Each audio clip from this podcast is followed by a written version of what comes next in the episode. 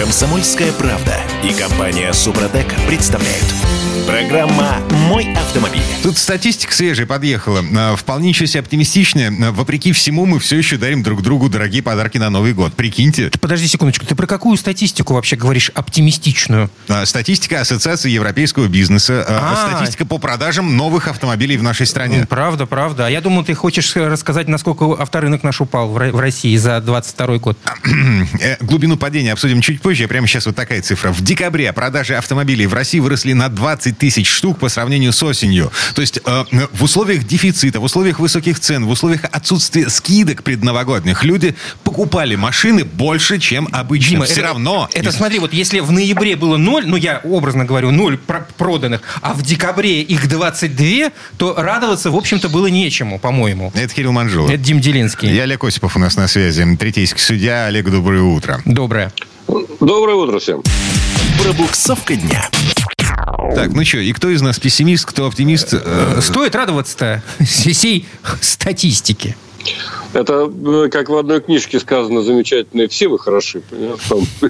И тут и оптимизма, и пессимизма достаточно. И вполне. Козьма До этого- говорил э, на- насчет того, что мне нравятся обои. Вот, когда к нему два поэта пришли. Да. Значит, э, на самом деле, правда и в том, и в том. Э, Ну да, в декабре немножко поднялись продажи. А вообще должен вам сказать, что по итогам прошлого года э, мы впервые за 23 года продали меньше миллиона автомобилей за год. Вот, вот таковы итоги прошлого года. Да, а я то помню- есть падение к уровню 99 года, а то и ниже. Я концу помню, 90-х. в 2012 Так, году всякий- у нас в России было продано э, что-то около трех миллионов автомобилей Ты такое новых. 3 помнишь? миллиона. Да. В 3 миллиона с 12-м. небольшим, если брать э, LCV. Дело в том, что автостат считает, допустим, только легковушки, а Ассоциация европейского бизнеса легковушки и легкие коммерческие автомобили. Поэтому у них статистика чуть-чуть лучше. Автостат говорит, мы на 60% упали, а АЭБ, европейский бизнес, говорит, не-не-не, ну как, меньше?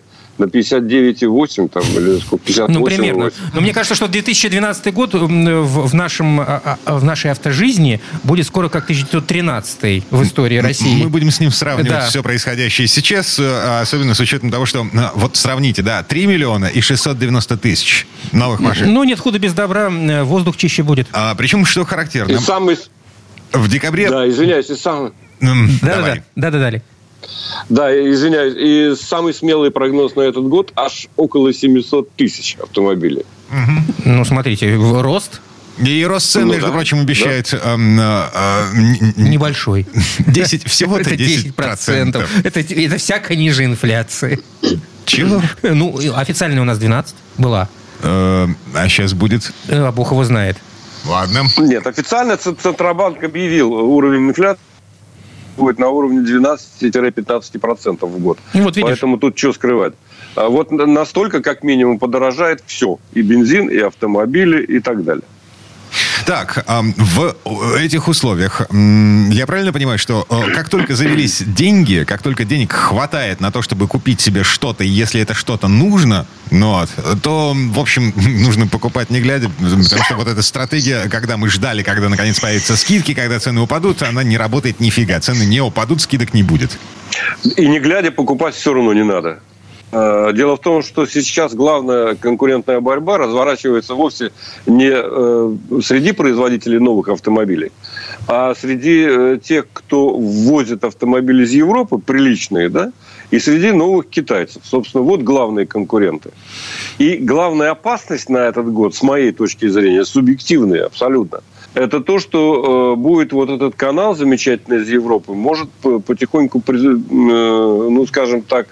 Закрываться. Почему? По какой да, причине? то есть сейчас выгодно, сейчас выгодно взять там, допустим, трех-пятилетний какой-нибудь э, Кадиак, Шкоду или что-то в этом духе, везти из Европы, чем покупать за те же деньги, а то и за больше, нового китайца здесь. Ну, Но мы же начинаем производить китайцев, И? о чем мы еще поговорим как-нибудь, да?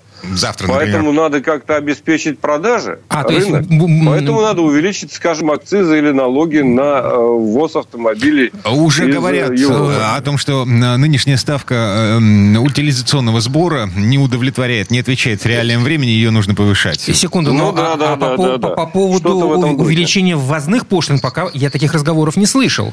Э, Можно сделать через ставку, через ну, Там масса возможностей на самом деле. Пока нет. Пока наоборот, нам это выгодно делать. И поэтому это реальная конкуренция на рынке. Слушайте, Мы сейчас уже не, не разделяем вторичные и первичные. В принципе, надо говорить о рынке. Тут интересно, как вообще, как, как вообще в этом рынке э, ны- нынешнему э, автомобилисту ориентироваться? Я лично не очень понимаю, э, пока не собираюсь ничего покупать, но вот если я бы задумался а сейчас о покупке, я понял, я понимаю, что я столкнулся с большой проблемой. Ну, как не нарваться на что-то непонятное, как сориентироваться, как выбрать... Это как в 90-е. Вторичка без пробега Ну, по мы, России. мы ведь забыли уже об этом. Нет, мы вот, кстати сказать, а, э, чтобы не нарваться, надо слушать э, автомобильные программы, вот нашу в частности, и решать, что вам выгоднее за 2,5 миллиона купить.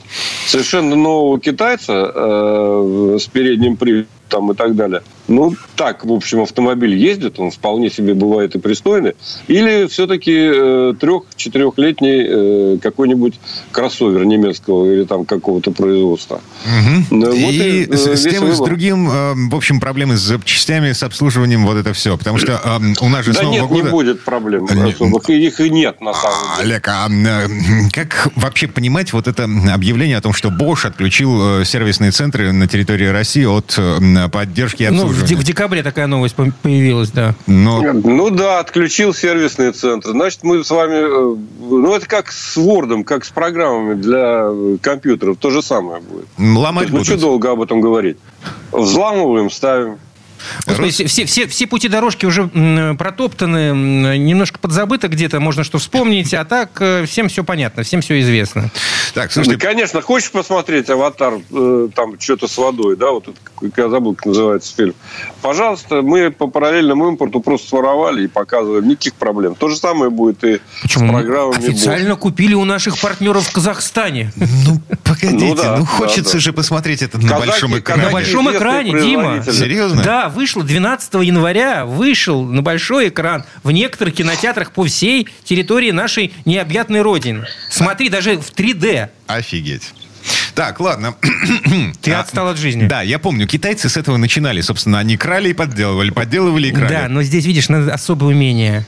Вот, а теперь м, у нас что, три минуты до конца этой четверти часа. Э, У Олега есть э, еще одна машина. На которой- Э, Именно китайская. Снова китаец, Э, да. Рассказывали, как она, что это. Тест-драйв. Нет, ну вот я просто хочу для начала сказать, что это китаец, который стоит от миллиона семьсот. Это уже хорошо. Просто Ну. вот, э, вот это уже это относительно конкурентная цена. Вопрос, что Речь ты за это о- получаешь? Э, Речь идет о Cherry Tiggo 4 Pro.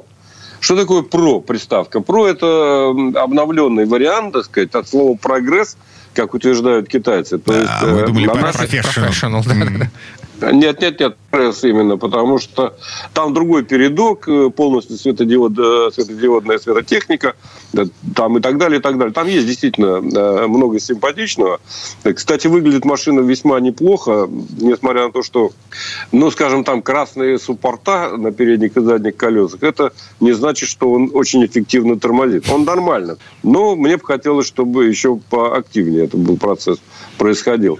Но, в принципе, машина вполне себе нормальная, пристойная. Полуторалитровый двигатель под капотом, э, который развивает 147 лошадей и 210 ньютон-метров выдает. То есть, в общем, машина даже, можно сказать, динамичная. Турбированный, разумеется, двигатель. А, э, разгон до сотни 9,7, меньше 10 секунд. Это уже хорошо. И максималка 190 километров в час. Ну, это если кто-то рискнет поехать на переднеприводном кроссовере с такой скоростью. А это что, безальтернативный э, передний несмотря- привод, эм, там никогда... не- Да, пока так. Никогда так. Да. Но зато, зато, в принципе, в салоне удобно, и машина подготовлена для зимних условий. Правда, поскольку вот у меня стоит резина шипованная, то достаточно шумно в салоне. Э, то есть э, хотелось бы шумоизоляцию получше, но эта машина не премиум класса. Это нормальный, абсолютно такой городской, Окей. э, такие молодежный, я бы сказал, Олег, кроссовер. а, эргономика салона. Основная претензия к китайцам заключается в том, что они рассчитаны на людей ростом ниже 160 сантиметров. Ну, максимум Нет, вот 165. тут- да, согласен. В большинстве китайцев так и есть. Здесь проблем нет с дверным проемом. То есть я при э, нормальном среднем росте, там, метр семьдесят с чем-то, э, наверное, сейчас уже, э, вниз же растешь постепенно. Так вот, там все нормально. Э, среднего роста человеку вполне удобно садиться. А, Подушка водительского машинах я- сиденья, эм, э, руль, э, регулировка по вылету, Нет, по... там, там- там- только, по-моему... Нет, руль, регулировка по вылету и по высоте, А, все есть. Все есть. Воу. Подогрев передних сидений есть. Воу. А, ну что еще, да. Подогрев рулевого колеса по, по всему ободу. Не просто там частями, а действительно все рулевое колесо греется. Действительно Это прогресс. тоже есть. Про прогресс. Про прогресс совершенно согласен. И в этом отношении, да, действительно. Потому что я ездил на простых э, Черри Тига, так сказать. Они, конечно, отличаются. Этот, по- этот получше. Ну вот я на Черри Тига... еще раз повторю, до двух миллионов это уже как подарок сегодня. Я на Тига ездил на каршеринге, как раз вот на Черри на обычной. Да, в общем, ну, на каршеринге это немножко другое ощущение, там проехать э, там, полчаса, ничего много не поймешь. Ну, короче, по- повозка как по повозке. Ну, в общем, да. А, извините, время этой четверти часа к концу подошло. Мы к машине этой вернемся еще. Эм, И китайцам еще будем неоднократно возвращаться. А пока э, с Олегом Осиповым прощаемся. Олег, спасибо. Олег, спасибо. Хорошего дня. Всем удачи на дорогах. Пока. А мы вернемся буквально через пару минут. В следующей части программы к нам присоединится Юрий Сидоренко, автомеханик, ведущий программы «Утилизатор» на телеканале Че, и поговорим о том, как вскрыть машину, если все двери примерзли. Комсомольская правда и компания Супротек представляют. Программа «Мой автомобиль». Ну что, отдираем дверь в этой четверти часа, примерзшую дверь. Ну, у всех примерзла дверь, Ну, учитывая оттепели. Э, Погоди, все зависит на самом деле от погоды. А, У нас здесь в Петербурге, э, ну как бы все поплыло. Все, точно ничего не примерзло. Кстати, в Москве тоже плывет. Где-то в районе 15-го, на тире- ну, короче, в середине э, этой недели у нас здесь все подмерзнет обратно. И вот тогда мы будем отдирать двери. Слушай, я за всю автомобильную практику ни разу с этой проблемой со своей машиной не сталкивался, честно признаюсь. Чуть, чуть, чутка примораживала, но всегда можно было ее открыть. А вот жареный петух тебя клюнет, будешь знать... э, А меня не клюнет жареный петух. Я обрабатываю резиновые уплотнители специальными средствами. Мгм. Ладно, короче, сейчас вместе с Юрием Сидоренко, автомехаником, ведущим программу «Утилизатор» на телеканале Че, будем разбираться в том, а, собственно, как отодрать примерзшую дверь так, чтобы э, не было потом мучительно больно. Юра, Чтобы с- привет. С, ручкой в, в руке не остаться. Юр, привет. Друзья, всем привет. Автомастер. Так, ну что, береженого Бог бережет. На всякий случай стелим соломку там, э, куда мы с вами поедем в ближайшем будущем. В общем, как попасть-то в автомобиль, если все уже примерзло? А, Слушай, ну ты вот в самом начале сказал о том, что ты обработал машину, э, ну, правильными средствами, то есть резиночки силиконовой смазкой, залил правильную смазочку в замки. Ну, мы чуть позже я об этом расскажу. Я тоже так же обрабатывал. И? А, Вот. И, значит, у меня, ну, все знают, что у меня машина УАЗ. А, Вот, УАЗ Патриот, я на нем езжу. И получилось как, у меня перед Новым годом еще э, полетел кардан. Ну как, ну развалился, я его снял. Сам я перестал уже карданы крестовины, крестовины перебивать, потому что, ну, ну как это сказать, отбалансировать все равно не на чем, станка нету. Вот. А балансировка сбивается. Поэтому я нашел фирму, в которую мы отвозим карданы. Там ребят прекрасно делают. Вот. И мне его сделали, все нормально привезли. Но так как обычно под Новый год, куча клиентов. Всем надо срочно доделать. Свою машину, естественно, отставил. Там у нас было до Нового года и снежно, и все в порядке, и все хорошо. То есть снежочек пошел. Потом в Новый год, как мы помним, я машину так и не сделал, она на улице простояла. Э, Вот. Э, В Новый год ее снежком завалило, потом снежок начал таять. Потом, как мы помним, не знаю, ну вот в Москве я точно знаю, тут у нас и дождичек прошел, нормальный такой. У нас, а потом, да, то же самое. а потом долбанул конкретный морозец. К То есть прям вот нормальный. Да, да, да. Прям вот, прям вот под 28 у нас было здесь. То есть вот прям вот, ну, хорошо. Вот. И вот я, ну, мы вышли после праздников, естественно. Я, ну, как нормальный человек, думаю, пока еще народ к нам не доехал в ремонт, ну, где-то все обычно там приезжают уже во второй половине января. Думаю, сейчас доделаю свою машину. Ага. А не тут-то было. На- начнем с, с ручек дверей. То есть ручки дверей там такие наружные стоят. Вот. И она состоит из, из двух частей. То есть одна, вот, за которую дергаешь, вторая, которая остается. И третья часть это дверь. Вот это все стало единым целым. Ну, да, бывает. То есть просто, то есть я за нее дергаю, это просто единое целое. Вот, ну чтобы вы поняли вообще процесс эм, э, э, проблемы, которая возникла. Вот. Ну я, я как нормальный человек, я нажимаю на сигнализацию, все, у меня замочки срабатывают, но ничего не открывается. То есть там замерзло внутри что-то. Прошу заметить, все было обработано. Вот. Но так как в УАЗе много щелей, то есть там все уплотнители, это не совсем уплотнители, вот, там если здесь щели есть. И вода, видимо, когда все это растаяло, туда затекла вовнутрь. На замочек натекла, и он замерз снаружи. То есть он внутри-то как бы вроде не замерз, он снаружи замерз. Ну, я пощелкал, пощелкал, думаю, сейчас пойду простучу все двери. Может, какой другой вход в машину найду. Да. Ну, то есть, вот, э, обстучал все двери, ходил, ходил, дул там, стучал, что угодно делал. Ну, в общем, ноль. Ничего не получилось. У меня есть одна проблема в машине. Мне еще, э, когда я покупал, это было в 2010 году, мне почему-то не отдали ключи от дверей. Вот. Я не смысле? знаю, почему. Ну, в прямом смысле у меня сигнализацию поставили, ключи от дверей не отдали. Потом я приехал, когда обратно, когда я понял, что у меня их нет, что у меня только от зажигания ключ. Э, Вот. э, А там мне поменяли замок. Здесь спросить, а у вас два разных ключа на доступ в машину?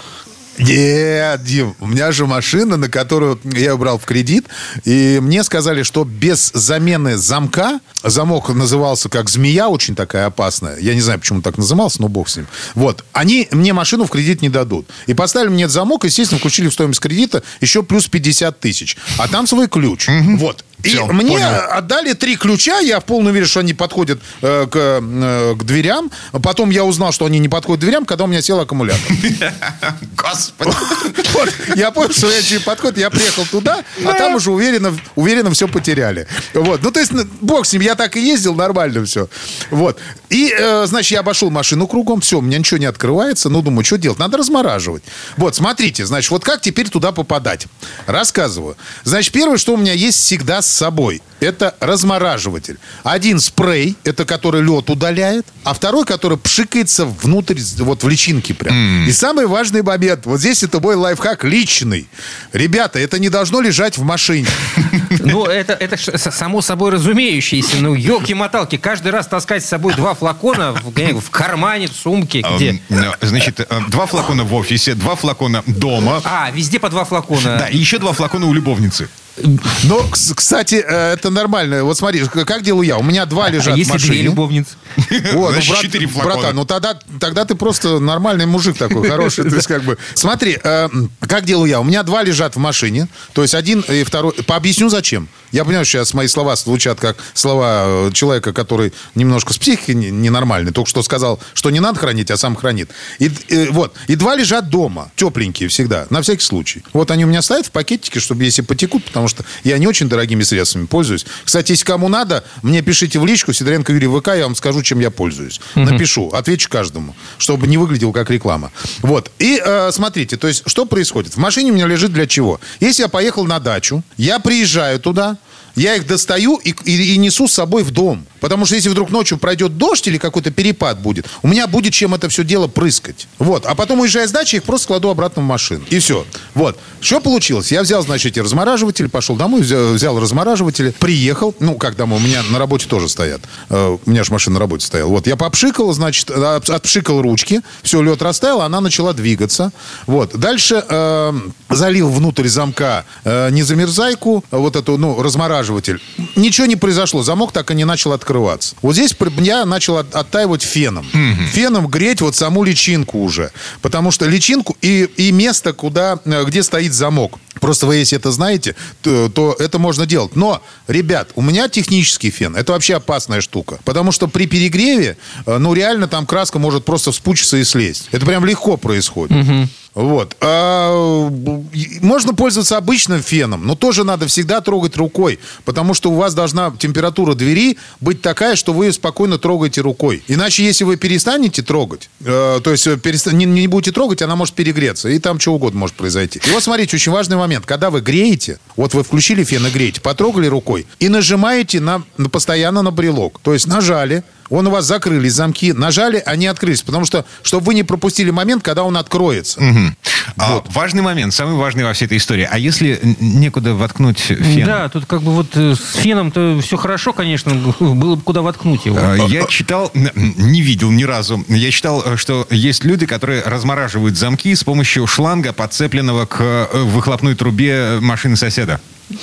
А, Нет, слушай, это бывает такая штука, и она, кстати, рабочая, между прочим. Но здесь вопрос вот в чем. А, а, Ребята, это, конечно, должна быть машина, которая уже прогретая полностью, чтобы выхлопные газы были горячие. Соответственно, и шланг. И, соответственно, вы его должны ну, приложить просто к этой личинке или к тому месту, где у вас находится замок. Это тот же самый практический фен, просто да, поток воздуха меньше, и все. Но он отогревает, потому что таким же образом отогреваются, кстати, суппорта. Очень хорошо отогреваются. Потому что бывает, что заливают и суппорта тормозные. И колеса вот так же подплавляются, снег оплавляется. Это, это, это хороший, кстати, лайфхак.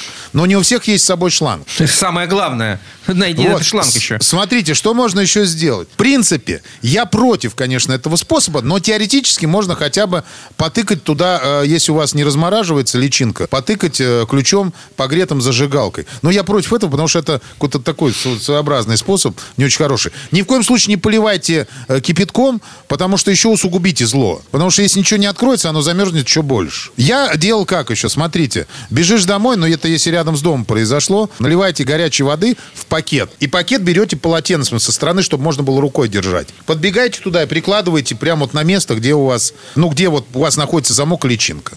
Вот, ну, прикладывая, вот если пару раз приложить, в принципе, только надо, чтобы, ну, успевать бегать еще, чтобы это все обратно не замерзало, естественно, то бывает так, оно отпаривается. В общем, смотрите, это вот история, которая можно, в принципе, открыть сам замок. Дверь открылась, но на этом мои, мои мучения не закончились. Потому что у меня еще замерзла по периметру дверь. Все. Вот. И здесь очень важный момент, как вот это все дело открывать. То, что это покрыто снаружи глазурью, вот здесь я пользуюсь, объясню чем. У меня есть специальный скребочек. Скребочек пластиковый. Я, ну, в принципе, можно использовать пластиковую карту, бэушную, которая не нужна. Берете, вставляете в щель между дверями эту карточку и по ней стучите кулачком чуть-чуть, чтобы, ну, пр- пр- пр- пробить лед. Не снимаете лед с двери, а, ну, дырочку пробиваете. Вот там, где у вас проем идет дверной. И вот так по периметру медленно, аккуратненько делайте. А вы потом не красите. Ребят, здесь поторопился, там потом дверь будете красить. И дальше надо открывать дверь. Вот здесь вот самое главное ее не драть. Потому что многие понимают, что она начинает открываться, начинают ее дергать сильно. Не надо сильно, аккуратненько взяли и потянули. Видите, что ничего не отрывается? Тянете, тянете, тянете и открываете спокойненько дверку. После этого бывают такие случаи, что она не закрывается, например. Ну, замок открылся и замерз в этом положении. Не пугайтесь, садитесь, заводите автомобиль, вот, закрыли дверку, держите ее рукой и поехали, чтобы у вас печка проработала. Поверьте мне, минут через 10-15 двери начнут закрываться. Окей, а, м, мы предупреждены. Вот, впереди переход температуры через ноль в обратном направлении. Обязательно будет. Мгм. Вот, а, поэтому, э, ну, короче, Готовимся. люди, мы вам все сказали. Юрий Сидоренко, автомеханик, ведущий программы «Утилизатор» на телеканале Че был у нас на связи. Юр, спасибо. Юр, спасибо. Хорошего дня. А, Большое спасибо, всем удачи. Ну, а мы вернемся буквально через пару минут. В следующей четверти часа у нас Федор Буцко. Поговорим об этикете за рулем. Например, такой вопрос. За конфетный фантик, выброшенный из окна, надо наказывать или воспитывать? Комсомольская правда и компания Супротек представляют. Программа «Мой автомобиль». 15 тысяч рублей за окурок, выброшенный из окна машины. Как вам такое? А мне кажется, мало. Э, Надо серьезно? бы больше. Э, Вот Да. Это Кирилл Из- Манжулов. Это Дим Делинский. И закон этот в нашу страну пришел слишком поздно. Ам, Федор Буцко у нас на связи. Э, Федь, доброе утро. Доброе утро, Федь. Доброе утро, людоеды. Давайте- Больше 15 тысяч за раз, а? Нет, это, это Манжула людоед. Я вообще не понимаю, как эта штука будет работать. Вот в этом сейчас будем разбираться. А это вообще законно? Так, ну, ам, формально, что происходит? С 11 января в России разрешено использовать автоматические камеры для наказания нарушителей, выбрасывающих мусор из автомобиля в неположенном месте. А В прошлом году, когда обсуждали эти поправки в административный кодекс, производители автоматических камер говорили, что техника наша, вот, которая уже висит на Не, столбах, не- не может. Не, она способна, технически способна распознавать фантики и окурки, выброшенные из окна, но... А, ну да, и власти Москвы тоже сказали, что мы можем. Мгм. А, но я правильно понимаю, на самом деле это борьба с незаконными свалками. Никто не будет нас штрафовать за окурки и фантики? Ну, конечно, это борьба с незаконными свалками, потому что когда вы сделали у себя там, не знаю, на даче, например, ремонт или там в доме и заказали контейнер, который должен, вы, вы за него деньги заплатили, а там приехали какие, ну, вы нашли в интернете кого-нибудь подешевше, да, о, подожди, а тут еще подешевле можно.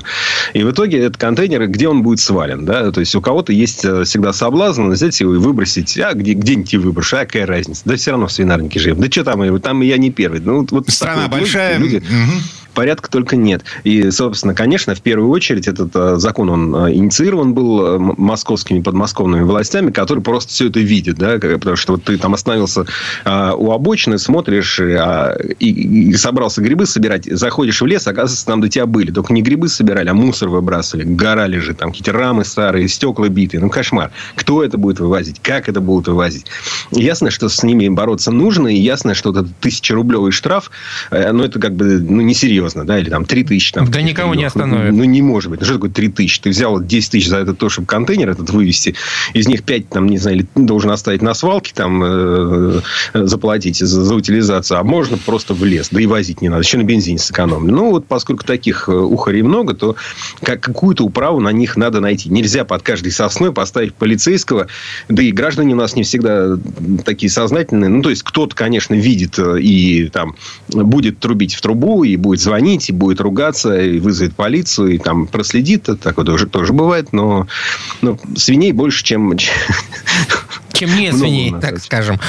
А, в общем ну, целом, то есть речь не идет о том, что камеры, э, висящие на дорогах, будут перенастраивать, э, подключать к системе распознавания фантиков и окурков. Вы знаете, а мне кажется, что и эта проблема, которую нужно каким-то образом решать. Так. Ну, правда. Вот смотри, в нулевых, в нулевых ездил много по миру, жил э, за границей. И там эту проблему реально решили, потому как штрафуют.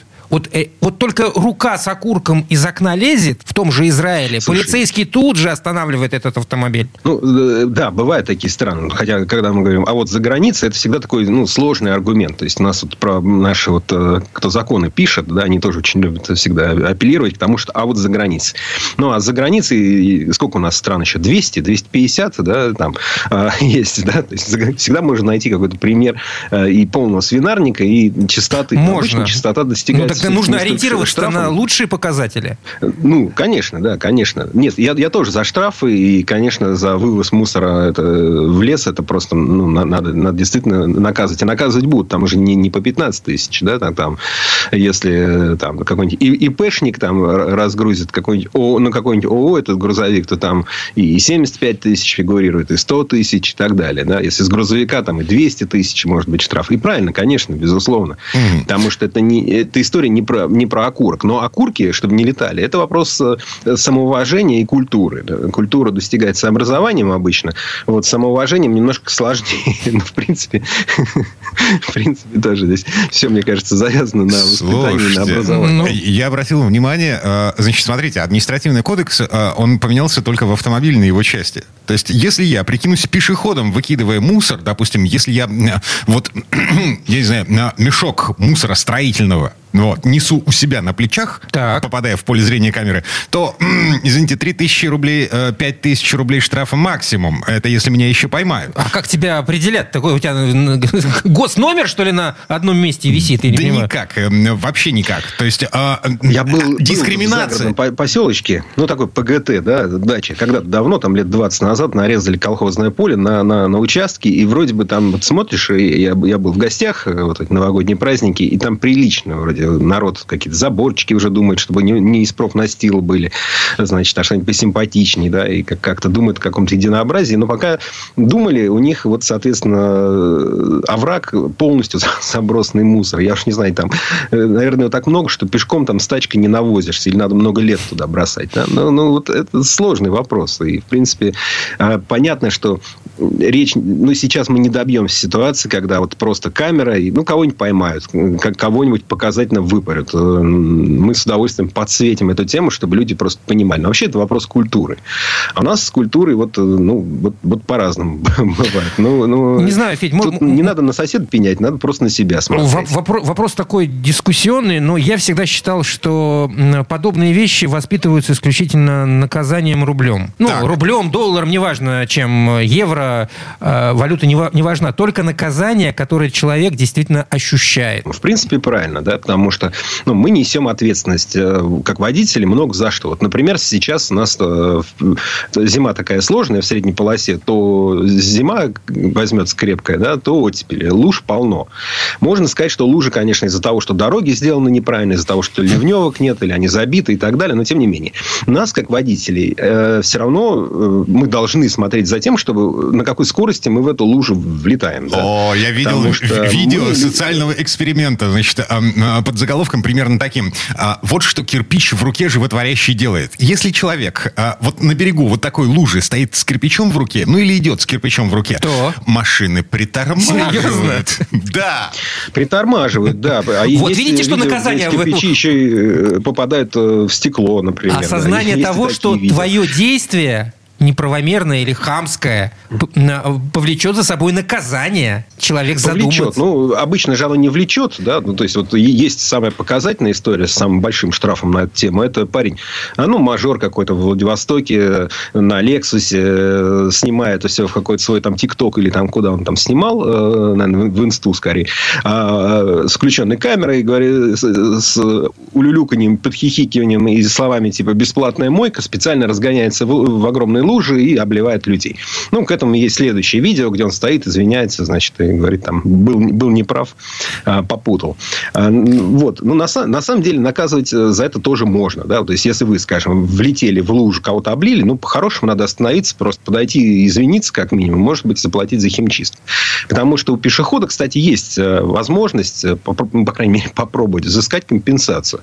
Если это не удалось сделать на месте, нужно просто запомнить, например, номер машины, желательно, конечно, чтобы были видеокамеры, если это улица крупная в городе, там, скорее всего, будут какие-то видео доказательства. Если нет, то могут быть свидетельские показания. И вот с этим вместе можно уже в полицию, дальше уже чеки за химчистку или там за покупку новой одежды и, и так далее. Да?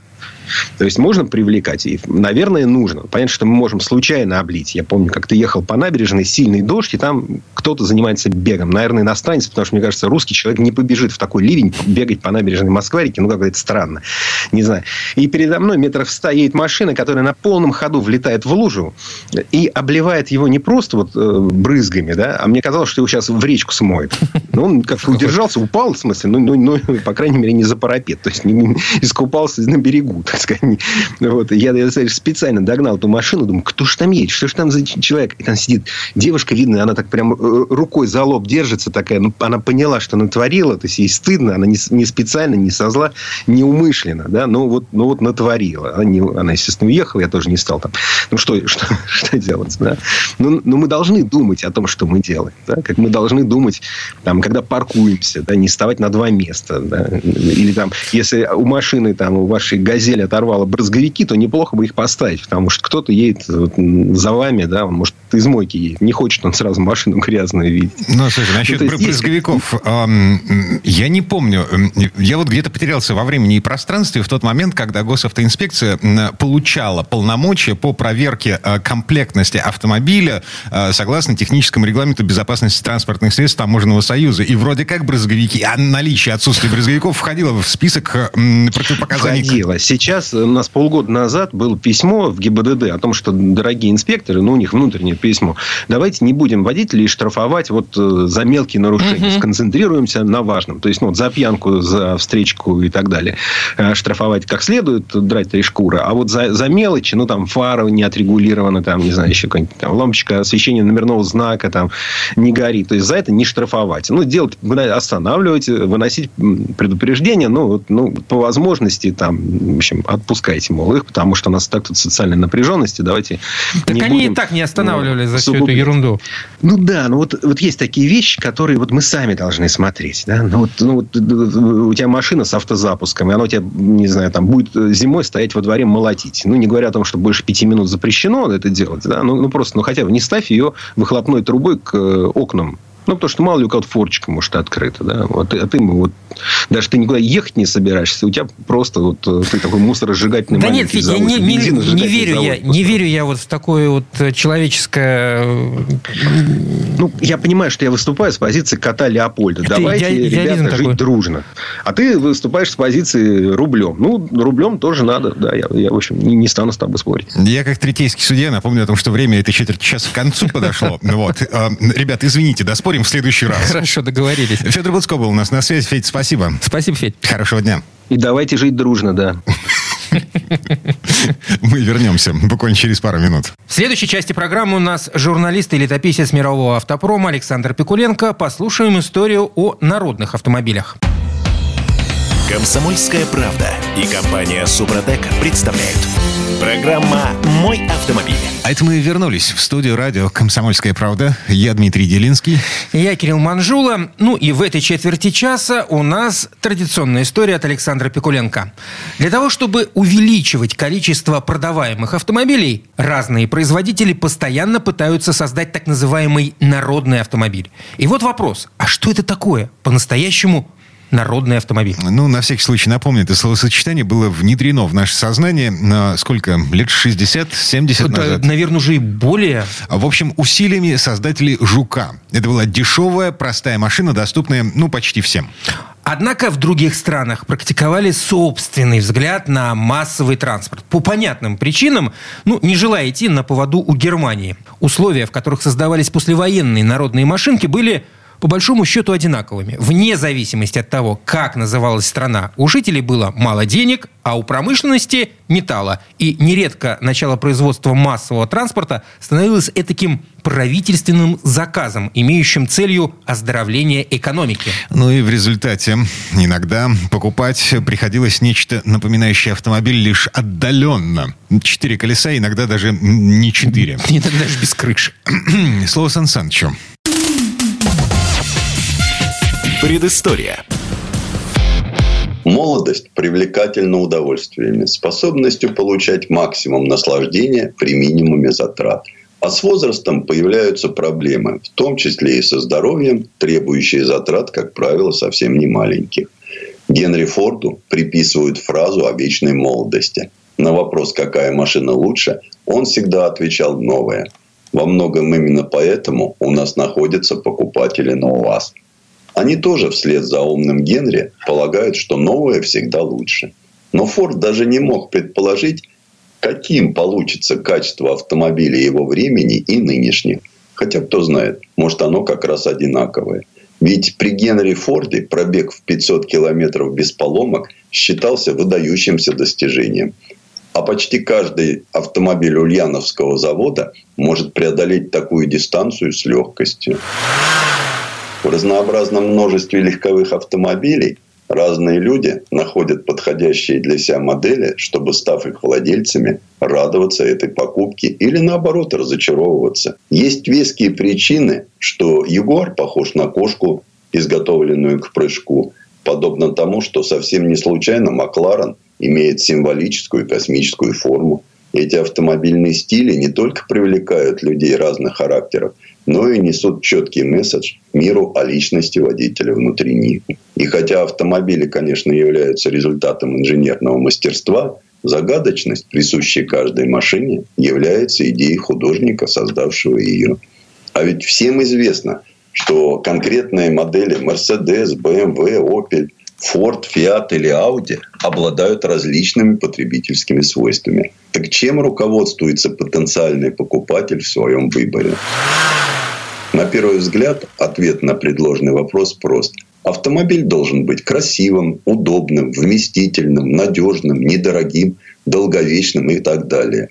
Однако это общие принципы весьма трудно реализовать в конструкции автомобиля. Каждое из этих положений получает конкретное выражение и, как правило, приходится отдавать предпочтение одному качеству ущерб другому.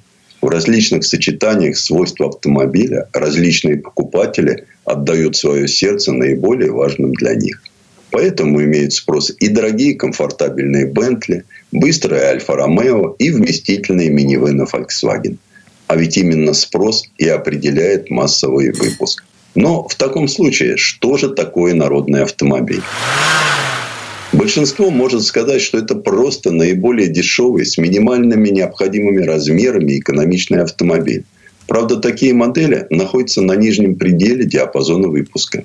То есть ни у одной из автомобильных фирм такая машина не является определяющей. Но некоторые никак не успокоятся. На Citroёn в который раз объявили о намерении создать новую версию своей самой культовой модели. Понятно, что она будет электрической.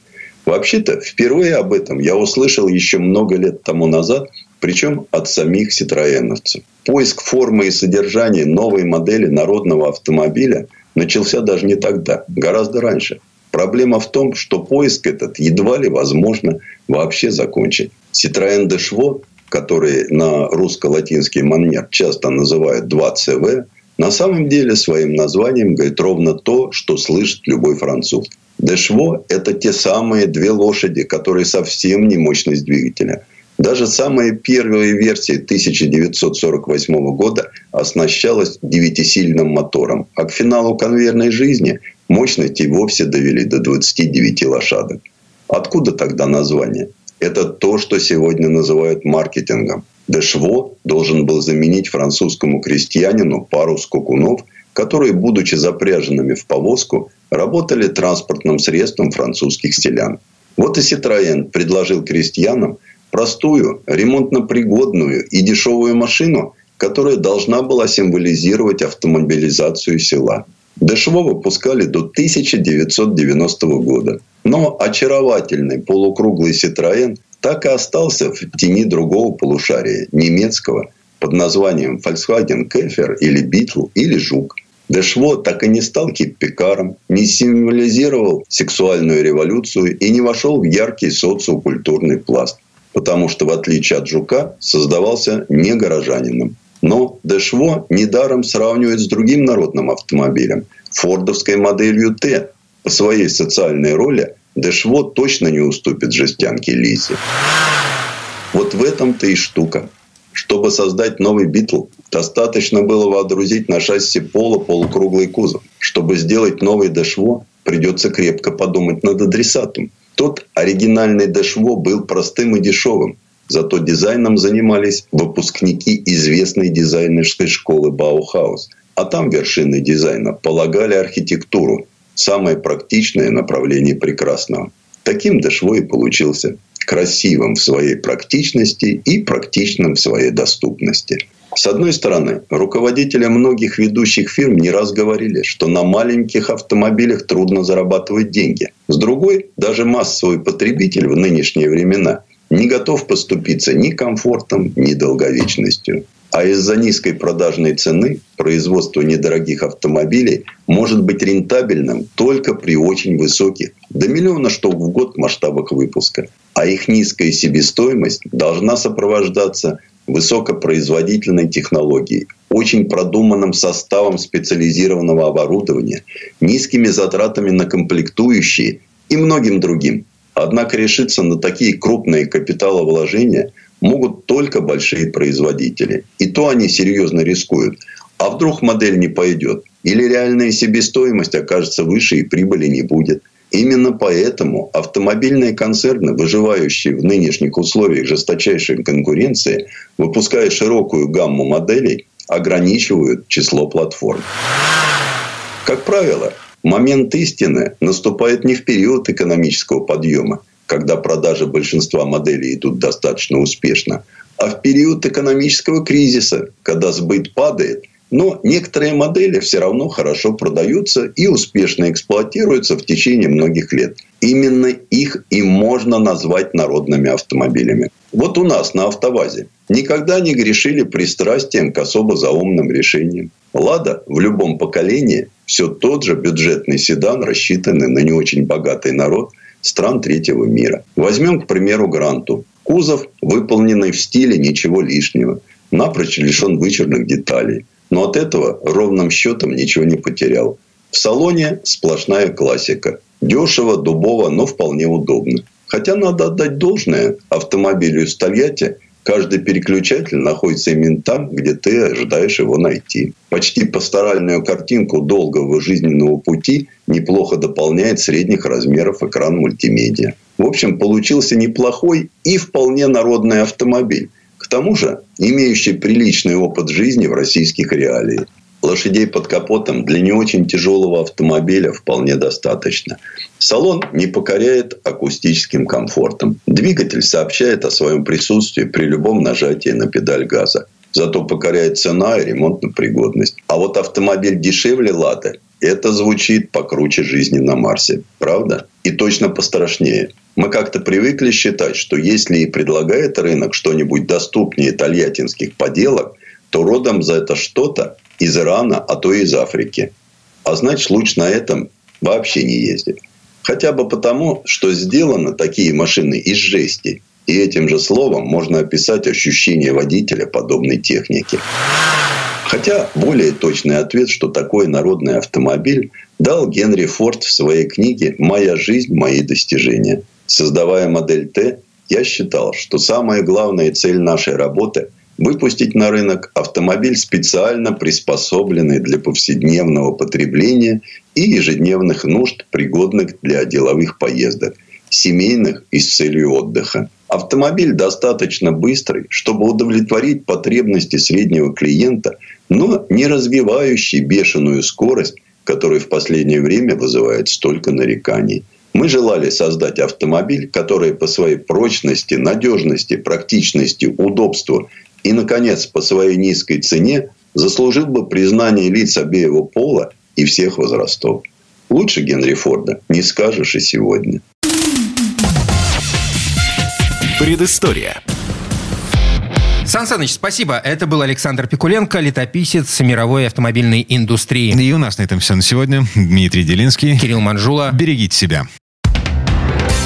Программа «Мой автомобиль».